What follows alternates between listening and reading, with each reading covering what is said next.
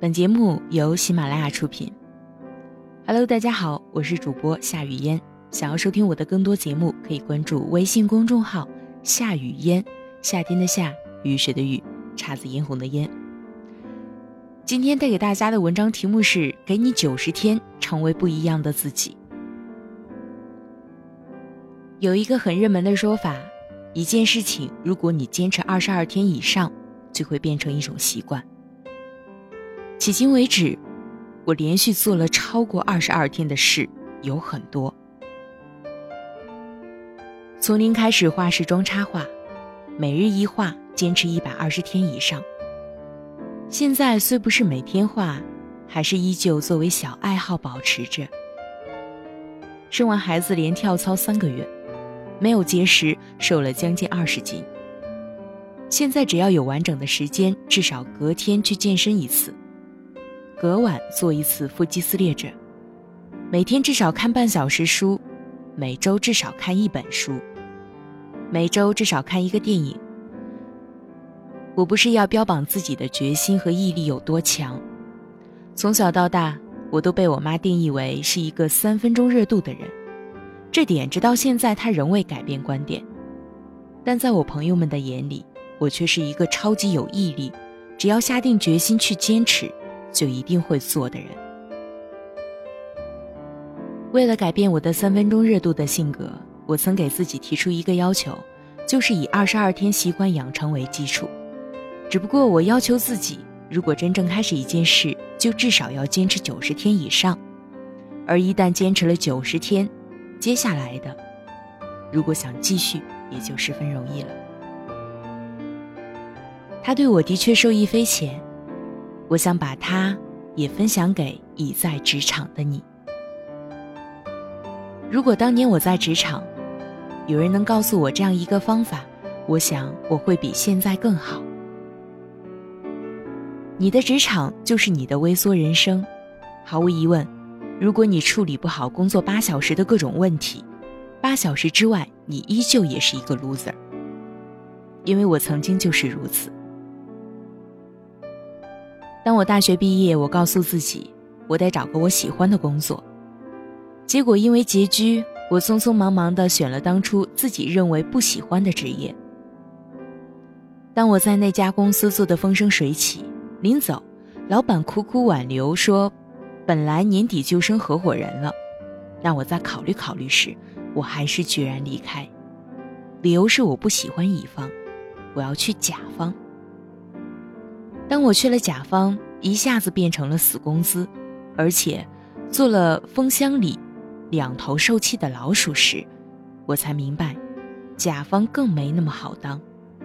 当我的夹板气导致我整天抱怨这个抱怨那个时，我又一次离开了。一次一次的离开，理由看似不同，但深层次总归还是因为不愿意承担问题。遇到问题，自然而然地采取躲闪的态度。到现在，我回顾差不多十年前的自己，我才发现是那么的愚蠢。因为我最怀念的，让我成长最快的，反倒是我当年最看不上的第一份工作。我们都有一个通病，永远不愿意承认自己是在给自己找借口。别说你不是，我不信。没找到工作，你不努力去找，你说你尽力了，真不好找。找了工作，你说自己不喜欢，于是你整天混日子。你说你要跳槽，跳槽，跳槽，你整天把跳槽当口号喊，恨不得全公司都知道。但你就是几年都不敢动一下。你说自己在等一个合适的机会，但是机会绝不会自己找来。好不容易你终于跳槽了。找了合适的单位，马马虎虎的薪水，离家也不算远，工作也算是自己喜欢，老板对你也很客气。一开始你在那儿待的舒服极了，接着你就发现那公司也没你想的那么好，老板也只是笑里藏刀，你又恢复了以往的懒散，继续混。这难道不是大多数人的通病吗？只要是触动你的内心。让你倍感纠结的问题，你总是能自己找出成千上万个理由来。如果你应付不了现在的工作和生活，无论你走到哪里，无论你换了什么工作、什么公司，都无济于事，因为你根本没想让自己成熟起来，想让自己变得更优秀，也不过是一句口头禅。所以，我要拉你到我的计划。你要认真看好下面这十条，每天你都要做到，要至少坚持九十天。第一个九十天之后，还会有第二个九十天，如此往复。如果你的确认真坚持了，我敢确定，你将成为不一样的自己。第一，不赖床，比你往常定好闹钟的时间往前调至少二十分钟。赖床是个坏毛病，要首先改掉。调整闹钟时间。早起，可以冲个澡、吹个头发，花点时间把自己拾掇精神。很难想象，在出门时间半小时内起床的你，发疯一般的洗漱收拾，怎么能精神起来？且不论早上还可能空腹。二，上班第一件事，先梳理工作。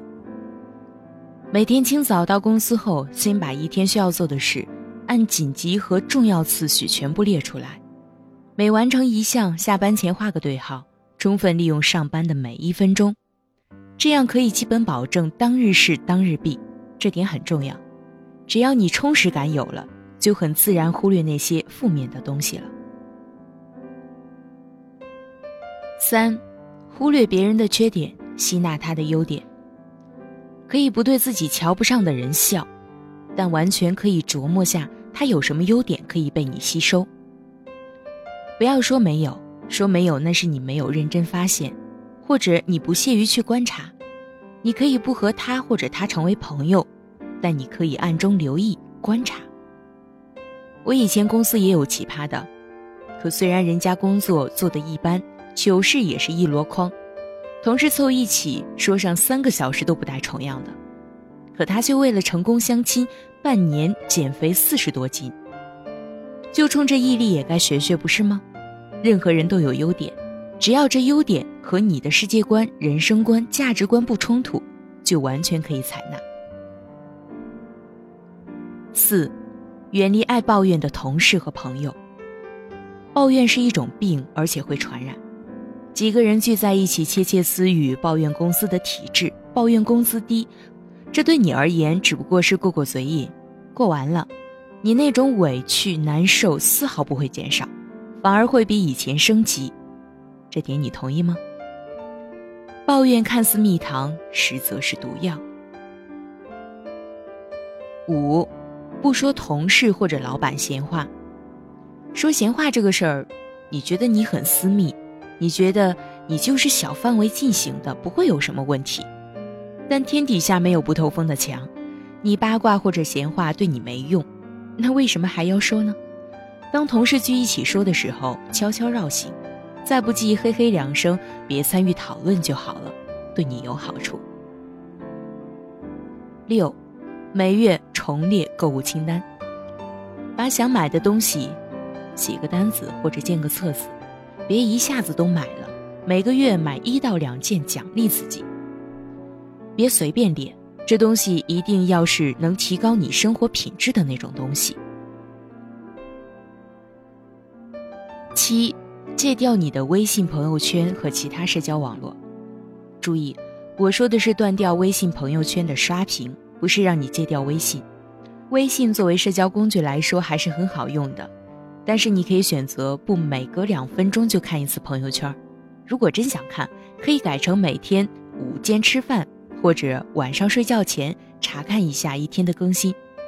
这个应该不难做到吧？上班做事儿。除了工作需要，否则别开 QQ，它会超级浪费时间的。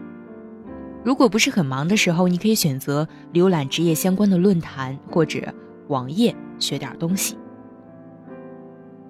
我最近比较迷恋知乎，自从开始看知乎以后，觉得知识面上升了不少，我也推荐你可以尝试一下。八、健身，如果有条件，办张离公司最近或者离家最近的健身卡，不要一次办太长时间。我亲身实践过，办一年卡连十次都不会去，但办季卡你会觉得时间急迫，不去就会浪费，一定有坚持下去的动力。每隔天去一次，哪怕就是快走四十分钟，或者跟一节操，也是不错的选择。如果没有条件在网上下载视频，睡觉前两小时跳一节，可选郑多燕、莱美搏击、瑜伽、腹肌撕裂者，这些我都练过。别说郑多燕太弱智什么的，我自己跳了三个月，身材好了不少，对于塑形是绝对有效果的。莱美搏击强度比郑多燕大一些，效果也更好。尤其莱美搏击，男生练也可以，强度也管够。腹肌撕裂和 plank，我是隔天练，隔天练是为了肌肉重塑，plank 可以加强核心，二者可以结合。健身带来的好处，相信我不必太多言明。我自己实践过，其中的一个改变就是饮食的口味变了。我是北方人，以前口味偏重，好吃肉，但锻炼后。以前不爱吃的菜叶子，通通觉得有滋味了，反倒看到肉觉得没那么香。可能每次挥汗如雨的时候，你有种放弃的感觉，但之后身心都会特别的轻松。相信我，健身带来的改变不只是身体上的，更多是精神。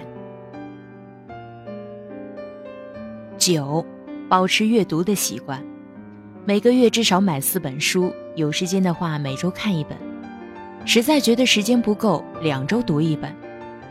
读书给你变化是潜移默化的，它也能带来内心的平静。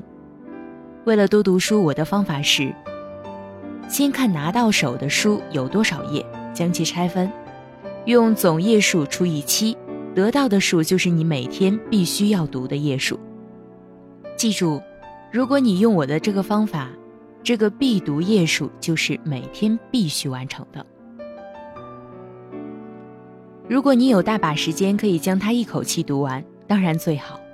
如果没有完整时间，这个方法能迫使你放弃那些没时间读书的借口。把能提升自己的工具书和小说结合起来阅读，光是沉浸在小说对你未必有好处。十，投资自己。有一句我特别认同的话：跨出自己的舒适圈，接触外围的未知区域，无论是知识还是思维，不断的学习和改进是对自己最好的投资。如果你想成功，从现在起和比自己成功的人去接触，别人的成功不是没有道理的。如果你想得到某个领域的经验，那就跨出你自己的领域去认识这个领域的人，任何方式都可以。如果你碍于面子跨不出现有的圈子，你就一直会在原地踏步。所以，放下面子，放下偏见，放下自卑，重新认识你身边的人。这十条不一定是金科玉律，我也不能承诺你全部做到了，你就会成功云云的结果。但我想，如果你一直坚持，并且连续三个月能做到了，你一定觉得。自己是个很牛的人。以上这些，我和你一样，也在每天努力做到，并且已经坚持了很久很久。请别让我秀成果，成果不是用来秀的，你要真正用力了，自己身上所发生的变化，才是你打败 loser 自己的赢家。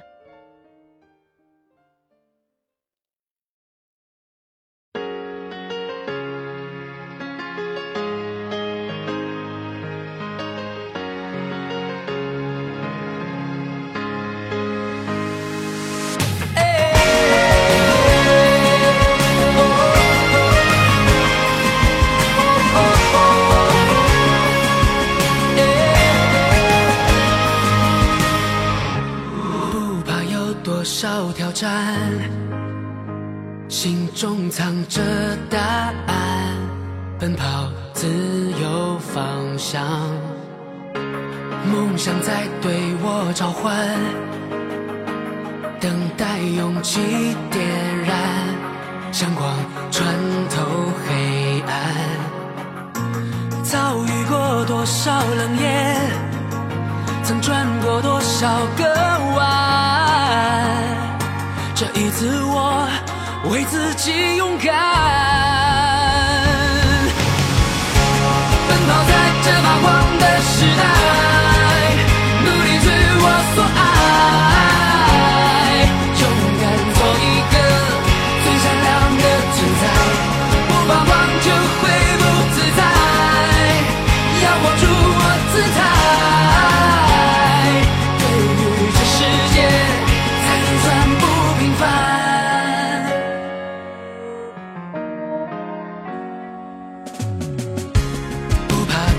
多少挑战心中藏着答案，奔跑自由方向。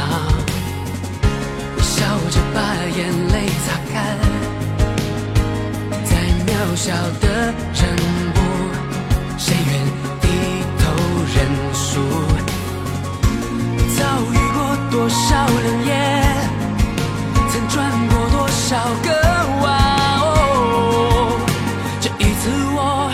为自己呐喊。